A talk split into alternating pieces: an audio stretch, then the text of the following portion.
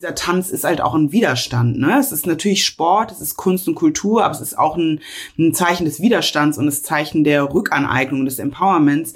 Und das kann man halt nicht voneinander trennen.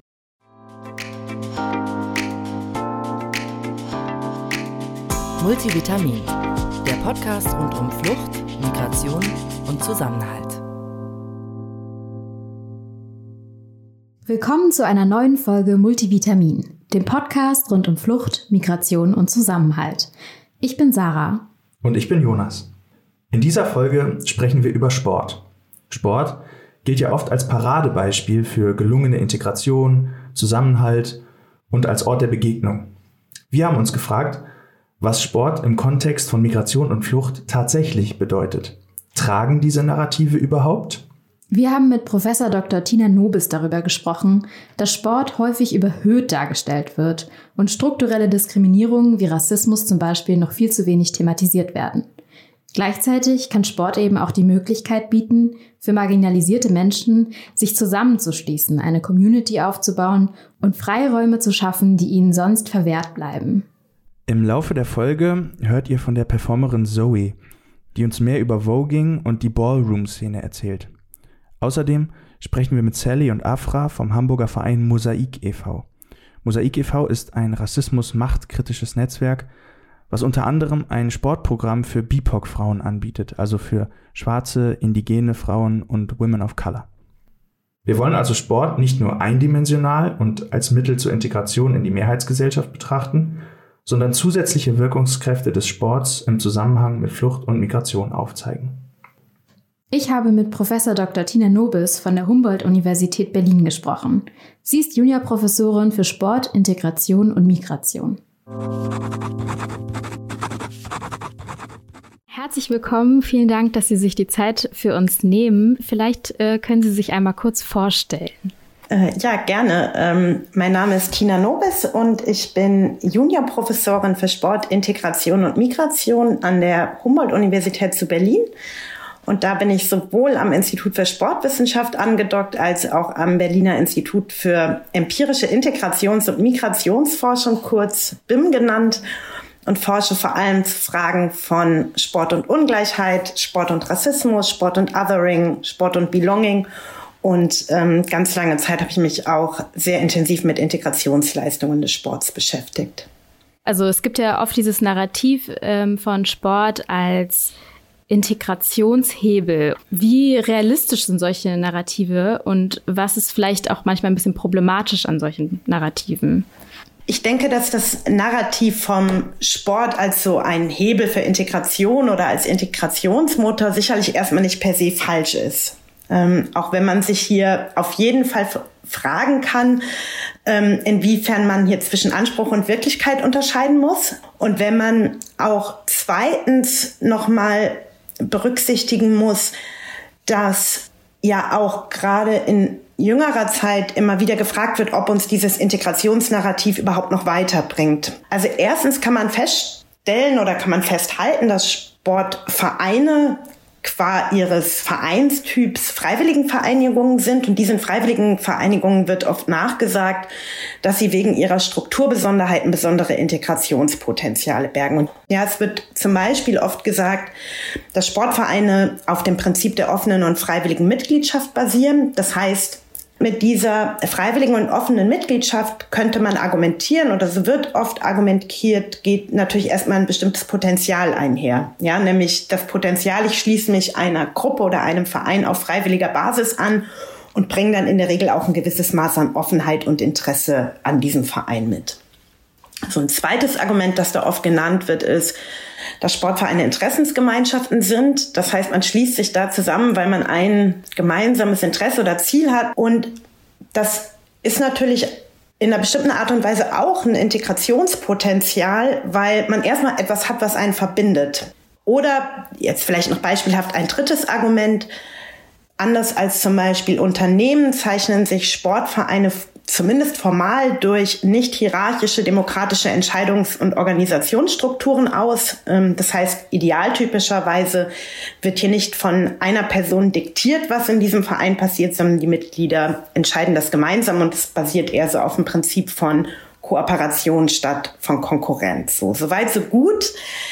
Und zugleich müssen wir aber sehen, und hier denke ich, wird das Narrativ auch schon ein Stück weit brüchig, dass Sportvereine auch Orte sein können, an denen zum Beispiel Alkoholkonsum erprobt und sozialisiert wird.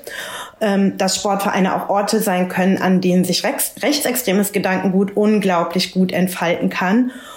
Oder man kann zum Beispiel auch an Diskussionen über Doping denken oder an Diskussionen über sexualisierte Gewalt, die diese Sport ist per se gut Rhetorik oder Sport ist automatisch immer ein Hebel für Integration ein Stück weit in Frage stellen. Und ich glaube, das ist so der Punkt, den, den ich so spannend finde und den ich so wichtig finde, müssen wir auch immer gucken, welche Forschungsfragen wir überhaupt stellen und welche Forschungsfragen wir nicht stellen. Und das ist etwas, was ich gemeinsam mit meiner Kollegin Nihat El Kayet gemacht habe. Wir haben uns mal vor einiger Zeit angeschaut, wie wird denn eigentlich in Deutschland zu diesem Thema geforscht und welche Forschungsfragen stellen wir? Und im Ergebnis stellen wir fest, dass wir zwar recht viel darüber wissen, welche positiv konnotierten Effekte mit einer Sportvereinsmitgliedschaft einhergehen, auch speziell für Menschen mit Migrationshintergrund oder auch speziell für Geflüchtete. Wir forschen aber kaum darüber, wie sich Ausgrenzung, Exklusion oder Rassismus im Sport äußern. Und das ist tatsächlich ein wichtiger Punkt. Und das ist insofern problematisch, als dass uns natürlich klar sein muss, wenn wir wiederholt und fast ausschließlich erforschen, wie integrativ Sport ist, werden wir nicht aufdecken, wie exklusiv oder ausgrenzend Sport sein kann. Sie forschen ja auch zum Thema Othering. Ähm, und das fand ich irgendwie ganz spannend. Vielleicht können Sie das ein bisschen erklären, was genau bedeutet denn Othering im Kontext von Sport?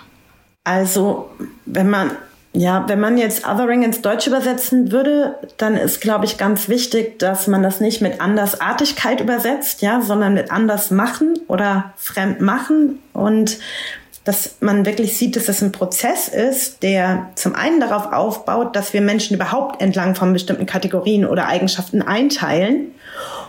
In diesem Prozess, zum Beispiel gerade Menschen mit Migrationshintergrund oder auch ähm, BIPOX, zu den anderen gemacht werden. Ja, und das ist, das ist, glaube ich, nochmal wichtig, immer wieder zu betonen. Das ist ein hegemonialer Prozess. Das heißt, es gibt da in der Regel eine mächtige Position. Ja, eine Position, die die Norm setzt und die das Fremde bezeichnet und die so eine marginalisierte Outgroup aufruft und eine Gruppe, die als anders markiert wird und wo häufig häufig diese Andersartigkeit dann auch mit Defiziten gleichgesetzt wird. Und im Laufe der Zeit entsteht dann, ich finde, das hat meine Kollegin Naika Furutan ganz schön beschrieben, im Laufe der Zeit entsteht dann dadurch, dass diese Bilder immer wieder aufgerufen werden, so ein regelrechtes Dogma der Fremdheit. Und solche Prozesse des Andersmachens gibt es auch im Sport und übrigens auch in der Sportwissenschaft, mhm. ja, gibt es auch in der Forschung. Es gibt eine tolle Studie von der Deutschen Sporthochschule Köln, ähm, wo ähm, vor allem Fabienne Bartsch zu publiziert hat. Und was die gemacht haben, ist, dass die sich so angeschaut haben, wie sprechen denn eigentlich Sportlehrkräfte über geflüchtete Schüler. Wenn ich diese Studien lese, dann lese ich daraus, auch im Sportunterricht werden geflüchtete SchülerInnen häufig überhaupt erst zu den anderen gemacht. Ja, da findet ein Othering statt. Die werden als Personen beschrieben, die irgendwie von einer Norm abweichen. Und das ist, glaube ich, irgendwie auch tatsächlich nochmal sehr wichtig. Auch dieser Diskurs ist gegendert. Die Stereotype, mit denen geflüchtete Mädchen konfrontiert werden, sind eher solche Stereotype von, das sind ähm, Subjekte, die wir befreien müssen von ihren nicht emanzipierten Vorstellungen und die bedürfen eines besonderen Schutzes, während ähm, geflüchtete Schüler eher so als ähm, eher so aus einer Bedrohungsperspektive betrachtet werden. Ja, also das ist ein Punkt, wo wir uns sehr bewusst sein müssen, dass Sport nicht frei ist von Othering, dass wir in Deutschland kaum oder bislang kaum darüber forschen, dass nur weil wir darüber nicht forschen, das aber nicht bedeutet, dass es das nicht gibt, weil wenn wir uns internationale Studien angucken, dann sehen wir schon, dass die zu dem Ergebnis kommen, dass Othering erlebt wird und dass Othering existiert. Und warum sollte das in Deutschland anders sein? Ja, es bringt uns nichts, das nicht zu erforschen. Äh, und die Augen davor zu verschließen. Mhm. Ja, sehr spannend, denn Sport hat ja auch viel mit Körper und Körperlichkeit zu tun und da habe ich mich gefragt, wie werden denn rassifizierte Körper im Sport dargestellt und welche rassistischen Zuschreibungen auf Körper lassen sich in diesem Kontext vielleicht vorfinden? Ja, also ich glaube tatsächlich, so besonders deutlich wird das immer wieder an diesem rassistischen Narrativ, dass schwarze Menschen schneller sprinten könnten. Und dass dann bis heute sich so dieser Mythos hält, dass das daran läge, dass die irgendwelche genetischen oder biologischen oder physiologischen Vorteile hätten, was tatsächlich ja auch eine Absprache von Leistung als Resultat harter Arbeit ist. Ja, und was auch ein Stück weit eine absolut absurde Argumentation ist, ja, weil es gibt keine Studien, die das belegen. Und wie können wir solchen Dingen nun begegnen? Also wie kann Sport zu einem inklusiven Raum werden und welche Rolle spielen dabei Sportangebote, die sich vor allem an marginalisierte Menschen richten? Zum einen glaube ich, dass es unglaublich wichtig ist, dass wir auch so subtile Momente oder subtile Mechanismen von Ausgrenzung erkennen und dass wir daran ansetzen. Bin auch überzeugt davon, dass gerade auch Ansätze von Critical Whiteness, ja, wo sich auch weiße Menschen damit beschäftigen, ihre eigenen Privilegien zu erkennen, ja, wichtige Momente sein können, um Sport zu Orten zu machen, wo vielleicht oder wo, wo alle Menschen Zugehörigkeit erleben können. Und ich glaube zum Beispiel auch, dass es unglaublich wichtig ist, dass wir aufhören, Rassismus ausschließlich als einen Vorfall zu verstehen. Und zu verstehen, dass es auch strukturellen Rassismus geben kann und dass sich Rassismus auch in die Routinen und Handlungsweisen auch von Sportorganisationen eingeschlichen haben kann, ist, glaube ich, der erste Moment, dahin dann auch eine antirassistische Vereinspolitik aufzuziehen. Und ich glaube tatsächlich auch, dass, ähm, dass es wichtig ist, Repräsentationen zu schaffen, dass es wichtig ist, Willkommenskulturen zu etablieren und dass es wichtig ist, Veränderungsbereitschaft mitzubringen. Und gerade Migranten, Sportvereine oder auch einzelne Sportgruppen, die sich an speziell an geflüchtete Frauen oder an BeatBox richten, sind unglaublich wichtig, um solche Safe Spaces zu schaffen und diesen Menschen auch einen Raum zu eröffnen, in einem Kontext Sport zu treiben, wo sie vielleicht nicht sofort und automatisch immer wieder in Frage gestellt werden. Ja, total. Ähm, es gibt ja dann aber auch häufig diesen Vorwurf, dass sich solche Vereine oder Angebote, ähm, dass sich dadurch Parallelgesellschaften bilden würden. Was würden Sie denn dem entgegnen? Ja, auch ein sogenannter Migrantensportverein basiert auf der freiwilligen und offenen Mitgliedschaft. Der ist ein eingetragener Verein, der basiert auch auf demokratischen Entscheidungsstrukturen. Ja, auch das sind Interessensgemeinschaften. Und während, wenn wir über Sportvereine sprechen, wir oft davon ausgehen, aufgrund dieser Strukturbesonderheiten bergen die besonders integrative Potenziale, müssen sich andere Vereine, die genau die gleichen Strukturbesonderheiten mitbringen, oft erstmal dafür rechtfertigen und viel eher diese Potenziale unter Beweis stellen, während die anderen Vereine eher unterstellt werden. Ja, und, und ich glaube, man darf dabei auch nicht vergessen, Vereine sind häufig homogene Gemeinschaften. Und wenn es so ein Problem wäre, dass sich Menschen zusammenschließen, die ein gemeinsames Merkmal teilen, dann müssten wir alle Seniorenvereine harsch begutachten. Da müssten wir auch fragen, was ist denn mit dem Yachtverein oder mit dem Segelverein oder mit dem Golfclub, wo sich vielleicht eher Menschen zusammenschließen, die alle über ein hohes Einkommen verfügen. Ja, also diese, diese Idee oder dieses, diese Kritik, da schließen sich jetzt Menschen zusammen und separieren sich, ähm, das, das hat manchmal auch etwas von einem Messen mit zweierlei Maß. Ja, vielen herzlichen Dank für Ihre Zeit. Ähm, das war super aufschlussreich. Also ja, Dankeschön. Ja, gerne. Frau Nobis hat ja am Ende nochmal ganz treffend beschrieben, warum es so problematisch ist, sogenannte Migrantenvereine zu stigmatisieren. Jonas, du hast dich mit dem Thema ja für unsere Printausgabe, die jetzt äh, kürzlich erschienen ist, ähm, befasst. Mit wem hast du da gesprochen?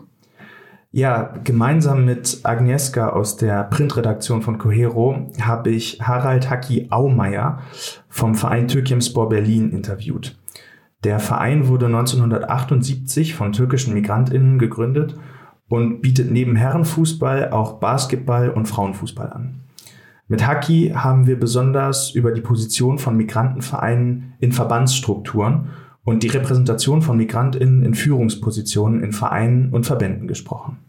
Das äh, klingt erstmal voll spannend. Was konnte er euch denn aus der Praxis so erzählen? Er hat erzählt, dass Vereine wie Türkimspor Berlin ganz andere Hürden haben als andere Vereine. Zum Beispiel möchten einige Sponsoren nicht mit ihnen zusammenarbeiten und ihnen wurde sogar mal nahegelegt, ihren Namen zu ändern. Kommt sowas äh, häufiger vor, dass Vereine ihren Namen ändern, wenn der jetzt nicht gerade, sag ich mal, typisch deutsch klingt?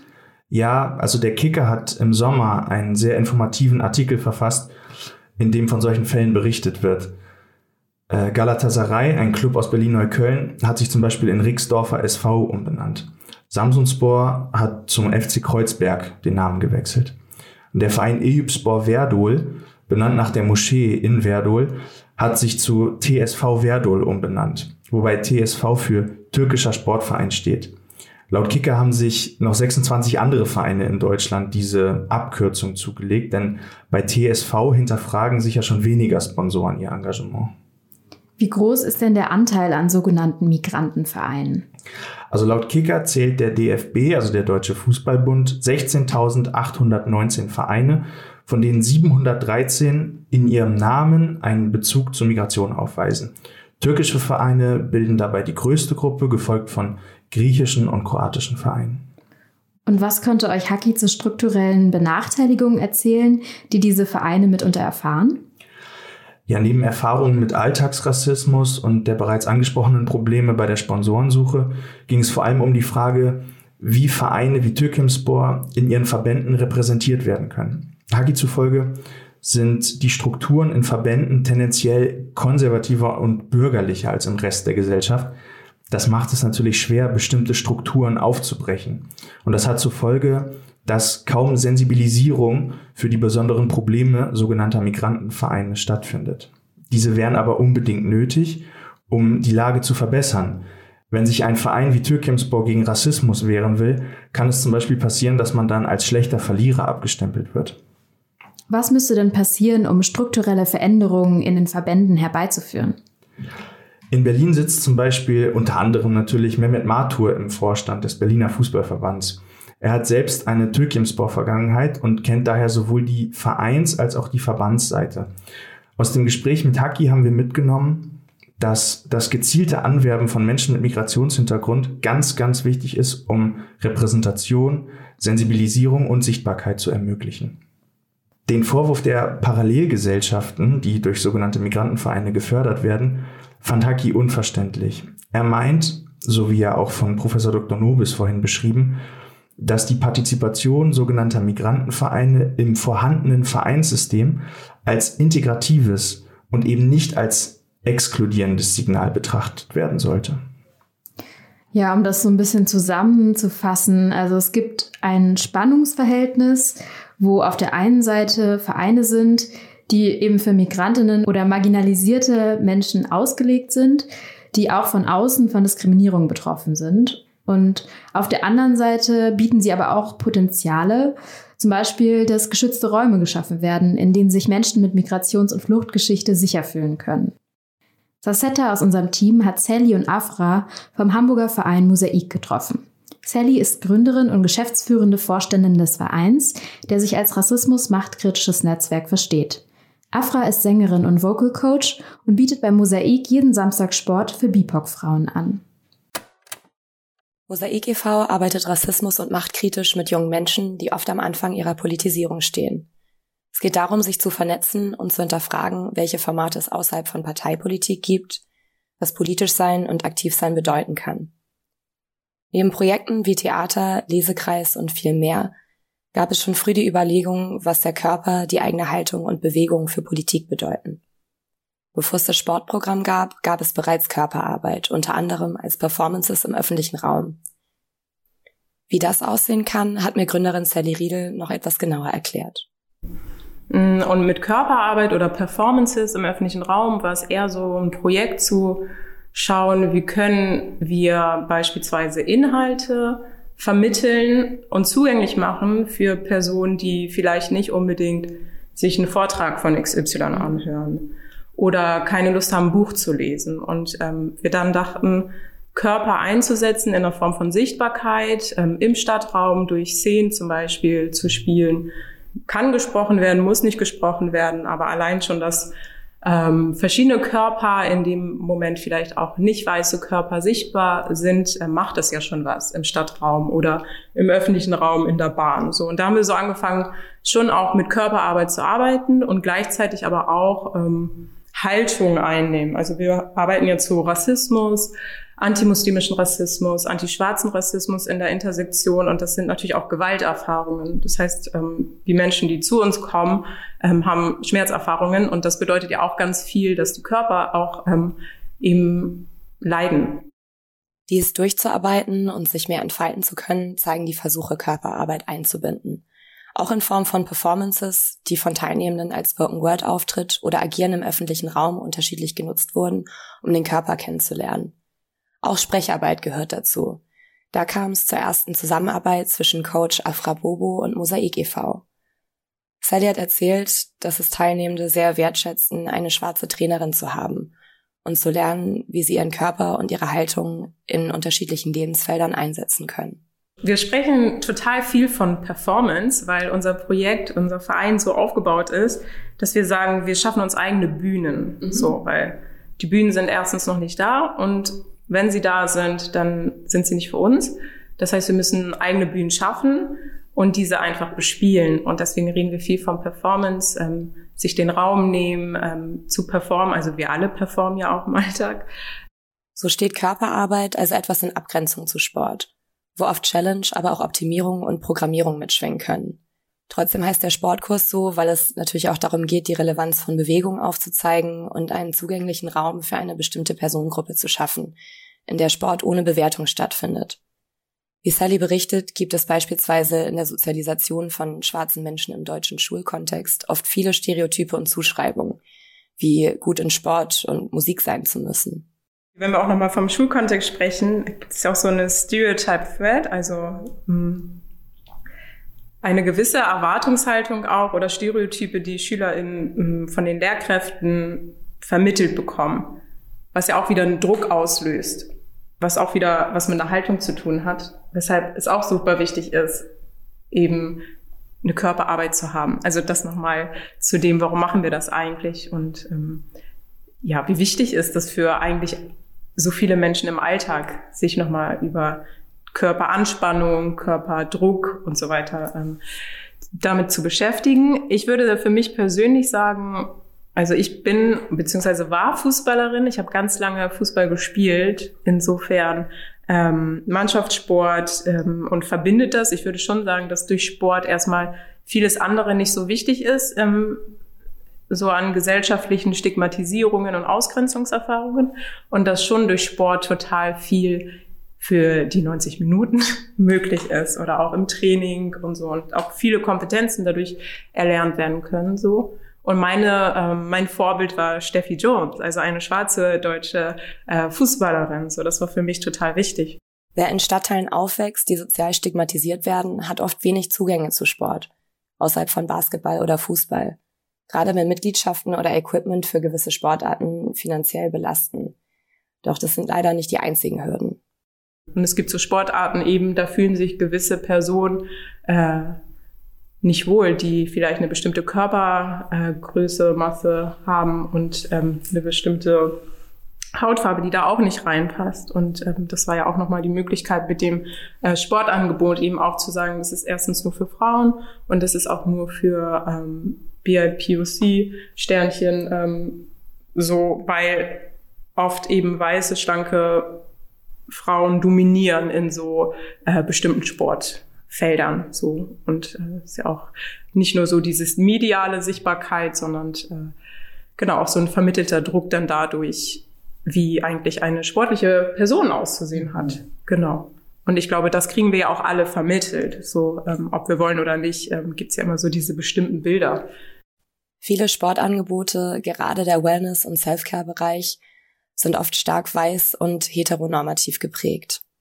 Das erlebe ich auch in der Vereinsarbeit, dass super viele unsere Zielgruppe, die ja eben auch sich schwarz-muslimisch ähm, positioniert aus Stadtteilen, die definitiv stigmatisiert werden, die auch sagen, wir haben da schon Lust zu, aber wir fühlen uns einfach gar nicht wohl, wenn wir irgendwo hingehen. Deshalb mache ich Yoga lieber zu Hause und suche mir dann da eine bestimmte Trainerin, die für mich irgendwie viel mehr repräsentiert und ich mich nicht die ganze Zeit nur schlecht fühle, weil ich eh nicht das erreiche, was dort vermittelt wird. Afra leitet den Sportkurs bei Mosaik e.V. Sie hat mir genaueres über das Training erzählt und wie sie dazu kam, erstmalig ein Sportangebot exklusiv für BIPOC-Frauen zu entwickeln.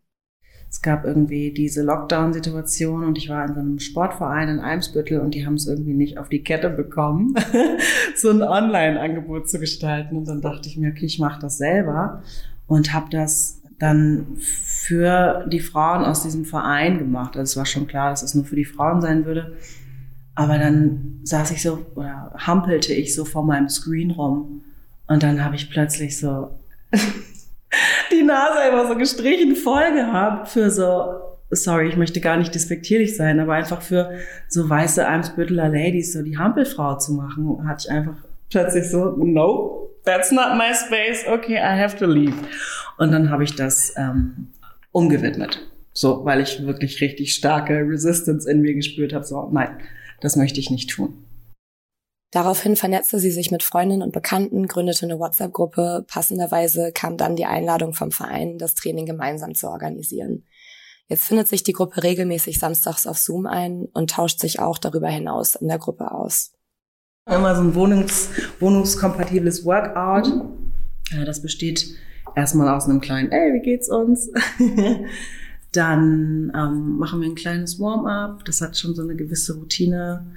Es gibt irgendwie einen Song so zum Warmmachen, ist immer von Neka, Heartbeat, immer. ich liebe dieses Lied, ist irgendwie auch nice für mich. Ach so, das kann ich nochmal einschieben.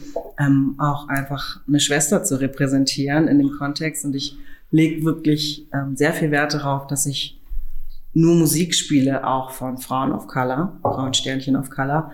Ähm, weil ich das richtig gerne ganzheitlich haben möchte und da auch als Musikerin eine Verantwortung sehe, ähm, ja, zu repräsentieren und irgendwie auch ja, Stream zu generieren. genau. Und dann haben wir eben dieses kleine Work, äh, kleine Warm-up und dann gibt's immer so eine Art ähm, Zirkeltraining. wir haben immer drei Runden. Eine Runde ist eine Minute mit acht Übungen. Die nächste sind 45 Sekunden und die nächste Runde sind dann nur 30 Sekunden. Also alles wird immer weniger schlimm.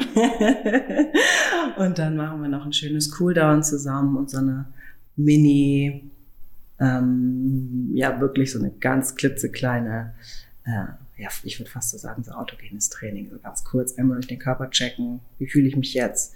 Und dann als kleines Highlight setzen wir uns einfach jede Woche eine Krone auf, die wir dann äh, erhobenen Hauptes durch die nächste Woche tragen. Auch Teilnehmende aus anderen Städten sind dabei. Afra hat mir erzählt, dass viele ihren Dank äußern, einen Raum zu haben, in dem sie sich frei und ohne Assimilationsdruck bewegen können – die Freiheit, beispielsweise auch die Kontrolle über die eigene Sichtbarkeit durch die Kamera zu haben, schafft eine zusätzliche Entspannung. Es gibt zwar Überlegungen, das Training, wenn möglich, auch irgendwann in physische Räume zu übertragen, wobei dies für viele nicht die Priorität ist. Es bleibt die Frage, wie viel der virtuelle Safe Space bewirken kann. Ich würde sagen, das ist so in der Self-Care-Journey von manchen oder von mir so ein kleiner, ein, ein, kleiner Eckpunkt. Also das setzt sich ja oft aus vielen unterschiedlichen ähm, Räumen, die man sich so hoffentlich nimmt, hoffentlich, ähm, oder in die man sich begibt, ähm, zusammen. Und da ist es, glaube ich, ein so ein Baustein, ein Mosaik, möchte ich an dieser Stelle sagen. ähm, es ist, es ist ja an sich, würde ich jetzt könnte man auch sagen, dieses Sportangebot ist ja keine, ich mache ja keine Politik und trotzdem ist es so mein, mein Way of politischer Partizipation, um einfach die Mini-Ressourcen, die ich habe, ähm, zu teilen und da auch ein Statement zu machen. Erstmal herzlichen Dank an die beiden, dass sie sich die Zeit für uns genommen haben. Was hast du aus dem Beitrag mitgenommen? Ich finde, dass das Sportangebot von Mosaik gut zeigt, warum solche geschützten Räume wichtig sind für Menschen, die Diskriminierung erfahren und wie sehr sie sich diese Räume immer noch erkämpfen müssen. Ja, voll. Und das leitet auch eigentlich ganz gut zu unserer Hauptgästin heute ähm, in dieser Folge über, denn Valeria aus unserem Team hat Zoe getroffen. Sie ist eine Performance-Künstlerin und Begründerin des ersten deutschen Voging-Hauses. Voging ist ein Tanzstil, der in den 1970er Jahren in New York entstand und ganz maßgeblich von schwarzen, queeren Menschen geprägt wurde. Wir hören jetzt mal in das Interview rein. Hallo Zoe, willkommen bei uns. Wir freuen uns, dass du hier bist und mit uns diesen Interview machst. Wir fangen an mit den Basics. Ähm, erzähl uns, was du machst und wie du auf Voging gekommen bist. Ja, erstmal schön, dass ich hier sein kann. Mein Name ist Zoe. Ich bin 31 Jahre alt. Ich bin aktuell im achten Monat schwanger, was meinen Alltag total bestimmt. Aber trotzdem äh, weiterhin sportlich sehr aktiv. Ähm, ich arbeite als Performance-Künstlerin und Kuratorin und leite verschiedene Projekte in kulturellen Institutionen in Düsseldorf und Umgebung. Und ähm, mein performativer Fokus liegt vor allem im Tanz, Musik, Poetry und aber ganz besonders im Tanz, weil ich da irgendwie meine Wurzeln habe, meine performativen Wurzeln. Ich habe ähm, vor oh Gott, vielen, vielen Jahren, da war ich 13 oder so, mit äh, Hip-Hop angefangen. Habe mich sehr der Kultur, dem Vibe, den Menschen, den Körpern, die diesen Tanzstil getanzt haben, zugehörig gefühlt, weil ich ähm, eine afrodeutsche Frau bin oder eine schwarze Frau. Und ähm, ja, und ich glaube, das kann ich jetzt erst im Nachhinein so reflektieren, dass es halt im Hip-Hop einfach extrem viele Menschen gab, die so aussahen wie ich und das der erste, der erste Zugang oder die erste Einladung war, wo ich das Gefühl hatte, okay, das ist ein Raum, in dem ich willkommen bin, das ist eine Musik, die aus irgendeinem Grund zu mir spricht, auch wenn ich natürlich nicht die Lebensrealität teile von einer Person, die irgendwie in Compton oder Harlem groß geworden ist. Trotzdem ist da irgendwie eine, Realität als schwarze Person wiedergespielt worden, mit der ich damals, ohne es zu wissen, irgendwie einhergegangen bin. Dann bin ich ähm, irgendwie in Jazz und Modern gelandet, also mehr so Contemporary, Contemporary ähm, Tanzstile und auch mehr klassische Tanzstile. Und dann habe ich die tänzerische Liebe meines Lebens kennengelernt und zwar Voging. Das war 2008. Ähm, ja, und bin auch seitdem immer noch mit Voging und Ballroom beschäftigt, benutze das, das ist mein erstes Tool, wenn ich auf die Bühne gehe und ähm, habe seit 2012 gemeinsam mit anderen KünstlerInnen hier in Deutschland ähm, eine, also ich würde jetzt nicht mal mehr sagen versucht, weil die Szene ist jetzt etabliert. Es gibt eine Szene, es gibt eine Community, es gibt einen Ort und ähm, ja, und versuche dann einerseits diese Community zu stärken, einen Raum zu schaffen, wo man Voging und Ballroom kennenlernen und performen kann. Und gleichzeitig mache ich aber auch selber Stücke und Projekte, wo ich selber auch als Performerin mich der Geschichte und der Kultur des Ballrooms und Vogings bediene. So viel zu mir. Also wow, das, äh, du hast auf jeden Fall sehr viel als Tänzerin gemacht und deine Reise zum Voging, also die Entdeckung von Voging als Tanz, tanzlerische, tänzliche, tanzlerische Liebe deines Lebens ist echt inspirierend. Wie bist du auf Voging gekommen und wie hast du dich in Voging verliebt? Mein damaliger Hip-Hop-Trainer, Takao Baba, einer der besten Hip-Hop-Trainer, die man haben kann, hat ähm, jährlich ein sehr großes internationales urbanes Tanzfestival veranstaltet, genannt Funkin' Style. Da hat sich echt immer die äh, Creme de la Creme des Hip-Hops irgendwie aus der ganzen Welt getroffen, was super geil war und haben in verschiedenen Kategorien gegeneinander gebattelt. Also es war immer ein Wettkampf, aber es war vor allem auch ein Austausch und ein einfach äh, sharen und sich äh, ähm, supporten und für die Liebe zu Hip-Hop irgendwie zusammenzukommen. Und der hat 2008 dann beschlossen, dass der Voging und damals auch noch Wacking mit als Tanzkategorie aufnimmt in diese, in diese Meisterschaft. Und ich weiß noch, als er uns davon erzählt hat, waren wir so, was, also ich und meine anderen damaligen äh, Kollegen im Tanzkurs und im Training waren halt total irritiert. Wir waren so, was ist Voging, was soll das sein? Und ich weiß, dass ich nach dieser Hip-Hop-Stunde nach Hause gegangen bin und geYouTubed habe. Und ich war total irritiert, weil ich es überhaupt nicht verstanden habe. Ich habe die Bewegungssprache nicht verstanden. Ich habe die, es waren halt viele Drag Queens oder auch, ne, wie ich jetzt besser weiß, dass es nicht nur Drag Queens waren, es waren schwule Männer, es waren Transfrauen, die im Ballroom Femme Queens genannt werden.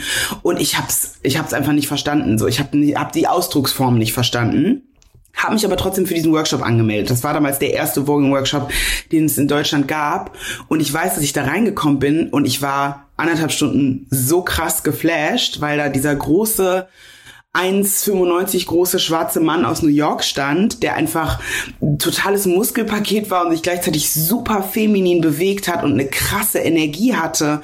Und dieser Tanzstil hat so, ich habe, ich kriege jetzt noch Gänsehaut, wenn ich davon spreche, weil ich so, weil ich auch damals Gänsehaut bekommen habe, weil ich dachte, ich wusste gar nicht, dass man sich so fühlen kann beim Tanzen. Und ähm, es war einfach ganz anders. Es war viel näher an mir und meinem Wesen dran. Voging ist sehr expressiv, sehr sinnlich, auch man kann schon sagen hyper feminin, irgendwie auch sehr sexy. Und ich war damals eher als Tomboy unterwegs, also ich hatte ich habe keine Schminke getragen, ich hatte immer die Haare zu, ich hatte immer weite Baggy Klamotten an.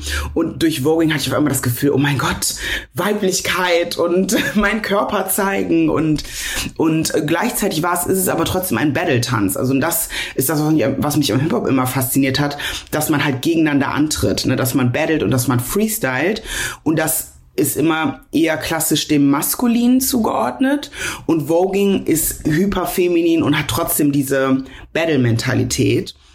Und danach war ich total geflasht. Es gab leider nicht so viel Zugang zu Ballroom, also ich musste wirklich viel YouTuben und ähm, habe mich dann aber mit zwei, drei anderen äh, Freunden zusammengetan und wir haben dann versucht, immer uns das kleine bisschen Knowledge, was wir hatten, gegenseitig beizubringen. Und so richtig konnten wir aber erst die Tanzstil, den Tanzstil erlernen über die Jahre, als dann mehr und mehr Workshops äh, in Deutschland angeboten worden sind und ich aber auch angefangen habe zu reisen. Und ähm, ja, so habe ich irgendwie meinen Zugang dazu gefunden und es hat mich bis heute nicht losgelassen. Boah, ich habe auch Gänsehaut bekommen. Ähm, du hast so leidenschaftlich davon gesprochen, wie du äh, diesen Werdegang und wie du das irgendwie auch für dich so entdeckt hast. Und äh, wo ging? Vielleicht kannst du uns mehr davon erzählen, weil viele Zuhörerinnen haben vielleicht das noch nicht äh, kennengelernt oder sind noch nicht damit in Kontakt gekommen. Also kurz und knapp, was ist das für ein Tanzstil und woher kommt es? Äh, genau, Voging äh, ist ein Tanzstil in erster Linie oder ein, ich würde fast schon sagen, es ist eine Performance Art Form, weil es irgendwie so viel andere Komponenten hat als Tanz. Es ist sehr äh, auch sehr mit sehr viel mit Schauspielen irgendwie auch zu tun, sich in einen Charakter reinfinden. Und äh, dieser Stil hat seine Wurzeln äh, in der New Yorker ähm, LGBTQAI Plus Community, insbesondere der schwarzen und Latinx Community, die auch Ballroom Community genannt wird. Also Ballroom ist praktisch der Raum, die Menschen, die Gemeinschaft und Voging ist ein Aspekt davon, der tänzerische Aspekt. Und ähm, es gibt Ballroom als diesen Ort so ich würde sagen, seit den 60ern, seitdem eine legendäre ähm, äh, Drag Queen of Color diesen Raum bereitgestellt hat oder gegründet hat oder etabliert hat. Weil eigentlich gibt es, ähm, also Voging und Ballroom hat seine Wurzeln in der Drag-Kultur. Und die gab es in New York schon in den 20er Jahren. Allerdings waren diese Räume, auch wenn sie LGBTQAI plus friendly waren für die Zeit und den Zeitgeist, waren sie natürlich trotzdem von rassistischen Strukturen durchzogen, weshalb Personen of Color, insbesondere schwarze Latinx-Menschen, die an diesen äh, Competitions teilgenommen haben, eigentlich keine Chance hatten gegen weiße oder weiß gelesene Menschen. Und irgendwann haben sich halt die Persons of Color gesagt, okay, wir haben keinen Bock mehr drauf, darauf, wir machen einfach unseren eigenen Space und kreieren unsere eigenen Regeln, um uns zu zelebrieren und auch mal Anerkennung und Auszeichnung erhalten zu können. Und ähm, Balls ging, ging dann irgendwann über diesen Drag-Contest hinaus und es haben sich verschiedene Kategorien über die Jahrzehnte ent, ähm, entwickelt. Also nicht nur Voging, Voging ist halt die Tanzart, aber es gibt Runway, es gibt Lip Sync, es gibt Realness, es gibt Face, Body, Sex Siren. Also wenn man auf einen riesen Ball geht, kann man schon um die 40 Kategorien manchmal haben. Und Balls gehen auch so tendenziell sechs bis zehn Stunden. Und im Endeffekt, ja, es ist, ist ein sehr intensives Ereignis. Und im Endeffekt ist, ich würde sagen, der Grundgedanke von Ballroom war immer ähm, schon so das privilegierte, glamouröse Leben zu imitieren, zu dem man als äh, marginalisierte Person keinen Zugang hatte, aufgrund von Hautfarbe, Ethnicity, aufgrund von Gender. Und, ähm, und so wurde das, wurde dieser Raum praktisch zum man hat sich zelebriert und man hat es aber auch gelernt, weil es ist ein Wettkampf. Das heißt, es geht auch darum, schon sich und seine Identität zu ownen und sich gegen jemanden durchzusetzen, um das, wie ich finde, ultimativ auch in der normativen Welt dann anzusetzen, die sich nicht unterkriegen zu lassen, sich eine dicke Haut zu legen. Also es ist auch sehr, es ist nicht all Fairy Tales and Fun. Ballroom ist auch sehr tough und hat sehr krasse Regeln. Aber ähm, also mir hat es auf jeden Fall geholfen, an diesen Wettbewerben teilzunehmen, um um mehr zu wissen, wer ich bin und das auch einfach zu ownen und mich selber zu unterstützen in meiner Identität. Genau. Dann gibt es noch Houses. Ich würde noch kurz äh, darauf mhm. eingehen, was Houses sind, weil Ballroom äh, existiert nicht einfach nur als Community, sondern Menschen, die Personen innerhalb des Raumes haben sich als ähm, zu, zu Houses zusammengeschlossen. Aufgrund dessen, dass gerade Personen, die homosexuell sind, die transsexuell sind oder die ähm, nicht binär sind, äh, oft in ihren quote-unquote äh, biologischen Familien äh, ausgestoßen worden, kein Zuhause finden äh, konnten oder keinen sicheren Raum zu Hause hatten, haben sich praktisch queere Familien gegründet als Ersatz. Und man hat aber nicht nur diesen familiären Aspekt, sondern auch, wenn man auf einen Ball geht oder sich innerhalb von Ballroom bewegt, dann ähm, repräsentierst du immer dein Haus. Also wenn man antritt an einem Ball, auch wenn man alleine antritt, das ist immer eine One-on-One-Competition und trotzdem repräsentiert man immer sein Haus. Und es geht immer darum, dass man ähm, sich gegenseitig supportet innerhalb des Hauses. Auf jeden Fall merkt man, dass diese Solidarität und den Halt, den, es, also, den man dort erlebt, eine wichtige Komponente dieser Tanzkultur ist. Wie hat diese Erfahrung dich geändert, auch in Bezug zu Themen wie zum Beispiel Empowerment? Was ist ein Ereignis, die du mit uns teilen kannst, die dich besonders äh, geprägt hat oder besonders wichtig für dich war? Auf jeden Fall, und jetzt erzähle ich eine Geschichte, die ich glaube ich schon hundertmal in einem meiner Workshops erzählt habe. Und zwar ähm, hatte ich eine Offenbarung in einem frühen Voging-Workshop. Das war 2012 und der Workshop war bei Leomi Maldonado, einer der bekanntesten Femme Queens der Community und eine, wie ich nach wie vor finde, krasseste Tänzerin und Performerin äh, aus diesem Space. Und sie hatten, nee, es war genau, es war an dem Battle von dem, äh, das war an einem Battle, wo sie in der Jury saß und ich habe performt und sie schrie die ganze Zeit aus dem von der von dem Jurypanel auf mich und meinte, du musst deine Haare aufmachen, use your hair, it's your superpower, you have so amazing hair und habe ich meine Haare aufgemacht und sie ist bekannt dafür mit ihren Haaren zu tanzen. Also jeder, der hier zuhört, Google Leomi und ihr werdet wissen, was ich meine.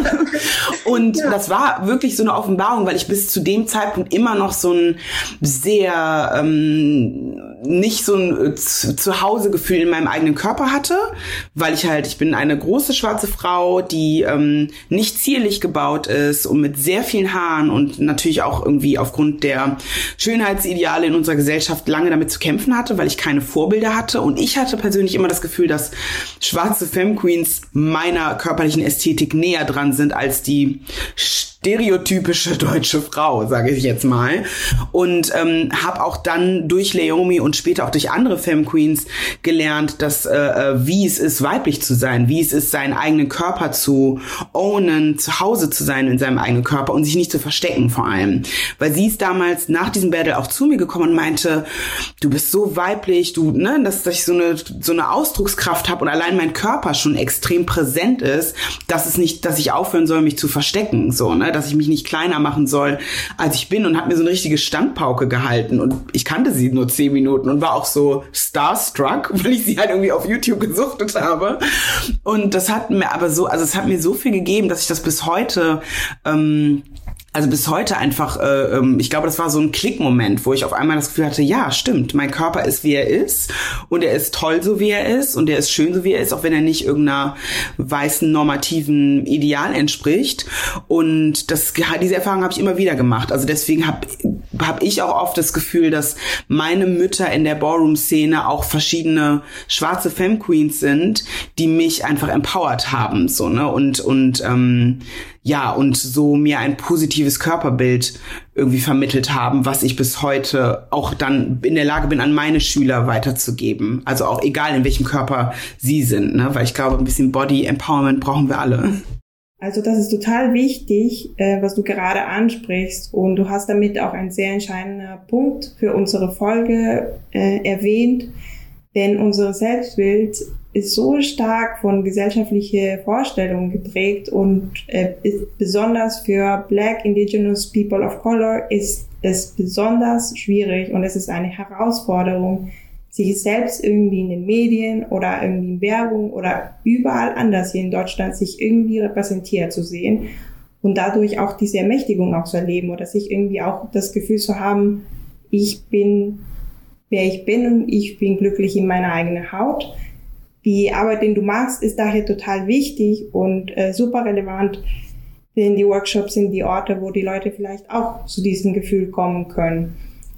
Ähm, aber zum Thema Workshops im Besonderen. Was bedeutet es eigentlich für die Tanzkultur des Vogings und es auch äh, für die Ballroom-Szene, dass zum Beispiel äh, Voging jetzt als Sport in den Tanzschulen gelehrt wird oder auch ganz abgekoppelt von der Hintergrundgeschichte und oft auch ohne diesen Respekt für die Leute, die eigentlich dafür gestanden sind und das eigentlich gegründet haben.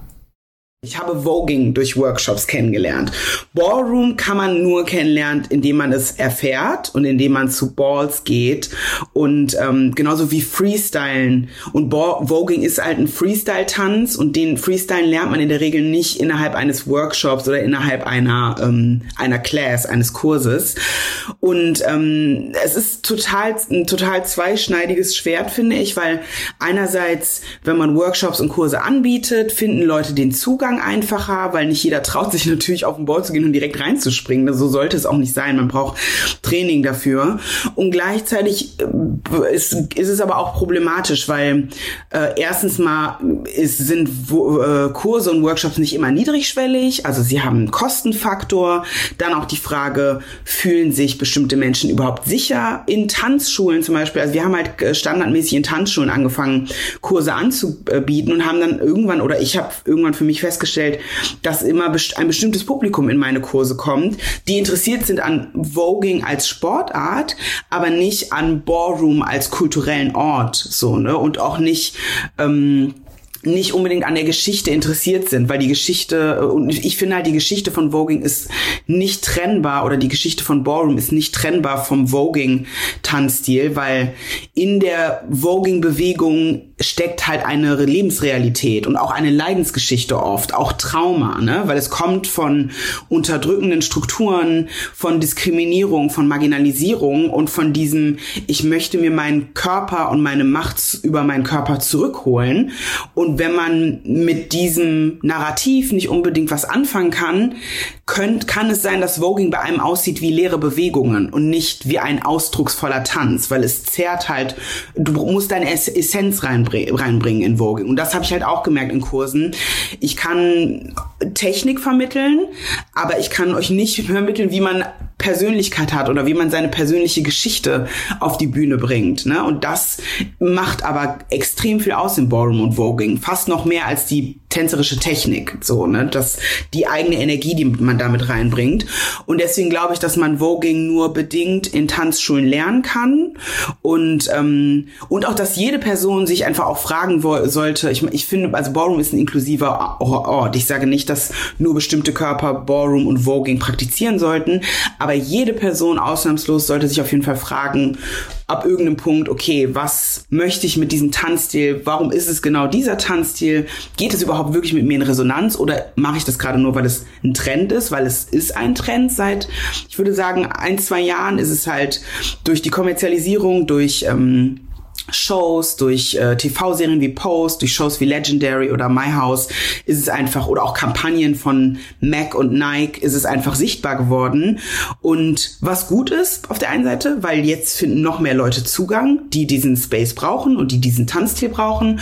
Und gleichzeitig gibt es aber sehr viele Menschen, die einfach nur an einem trendigen neuen Sporttool interessiert sind und nicht wirklich an der Kultur. Also ich kann nicht bewerten, was jetzt, ne, ob das jetzt pauschal schlecht oder gut ist das irgendwie zu unterrichten, aber es hat seine kritischen Aspekte, würde ich sagen.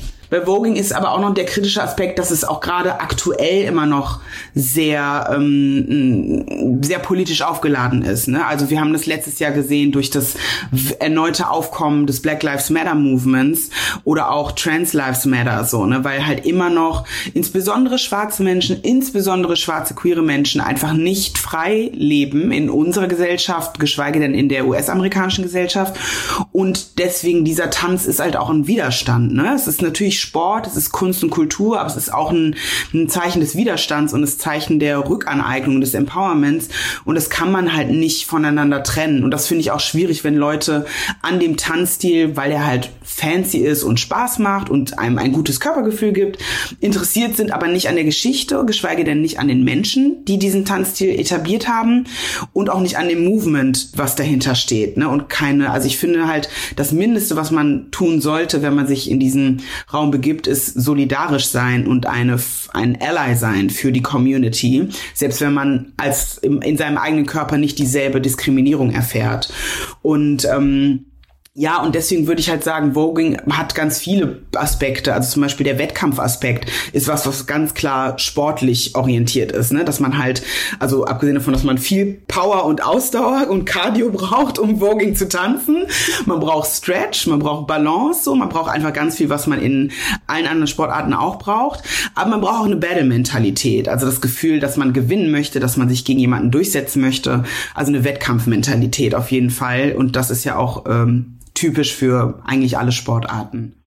Ja, absolut. Äh, damit hast du einige wichtige Argumente voll auf den Punkt gebracht, liebe Zoe. Ähm, deshalb vielen Dank, dass du uns die Geschichte von Voging und Ballroom näher gebracht hast und dass du mit uns deine Erlebnisse geteilt hast. Danke an Zoe, dass sie uns einen Einblick gegeben hat. Im Podcast ist es echt schwer zu beschreiben. Deswegen schaut euch auf jeden Fall Videos an, wenn ihr bisher noch nicht mit Voging in Berührung gekommen seid und wenn ihr diese besondere Energie und Kraft besser kennenlernen wollt, die dahinter steckt. Jetzt sind wir schon am Ende unserer Folge angelangt und hoffen, dass wir vielleicht eine andere Perspektive auf Sport geben konnten. Weg von diesen typischen Bildern und Vorstellungen. Natürlich bietet Sport integrative Chancen und die Möglichkeit, sich auszutauschen, gemeinsam auf ein Ziel hinzuarbeiten und erleichtert es Migrantinnen vielleicht auch manchmal Kontakte zu knüpfen. Aber auch im Sport gibt es Machtgefälle, Rassismus und andere Diskriminierungsformen. Und es gibt die Möglichkeit für marginalisierte Menschen, eine eigene Community aufzubauen, sich selbst auszudrücken und sich selbst und andere zu empowern. Wir hoffen, dass wir euch durch diese Folge dazu anregen konnten, über diese Vielschichtigkeit von Sport nachzudenken. In unserem neuen Printmagazin dreht sich alles auch genau um dieses Thema. Auf unserer Internetseite findet ihr alle Infos, wie ihr euch das Magazin bestellen könnt. Wenn euch diese Folge und unser Podcast gefallen hat, freuen wir uns über Feedback und wenn ihr uns abonniert. Schreibt uns gern an podcast.cohero-magazin.de oder über unseren neuen Instagram-Kanal, den wir euch in der Folgenbeschreibung natürlich verlinken. Dies ist die letzte Folge für dieses Jahr und wir bedanken uns ganz doll für eure Unterstützung. Und auch ein herzliches Dankeschön an unser Multivitamin-Team, die großartige ehrenamtliche Arbeit leisten. Wir freuen uns total über Spenden, damit wir diese Arbeit im nächsten Jahr weiterführen können. Falls ihr die Zeit bis zur nächsten Folge überbrücken wollt, hört euch gerne unseren Podcast Zweisam Patenschaften im Gespräch an, den wir in Kooperation mit dem Projekt Landungsbrücken Patenschaften in Hamburg stärken produziert haben. In jeder Folge spreche ich mit einem Tandem über ihre gemeinsame Geschichte. Ich freue mich total, wenn ihr reinhört. An letzter Stelle nochmal vielen Dank an all unsere InterviewpartnerInnen für die spannenden Einblicke in ihre Arbeit. Danke fürs Zuhören und bis zum nächsten Mal. Ciao, Sarah. Ciao, Jonas.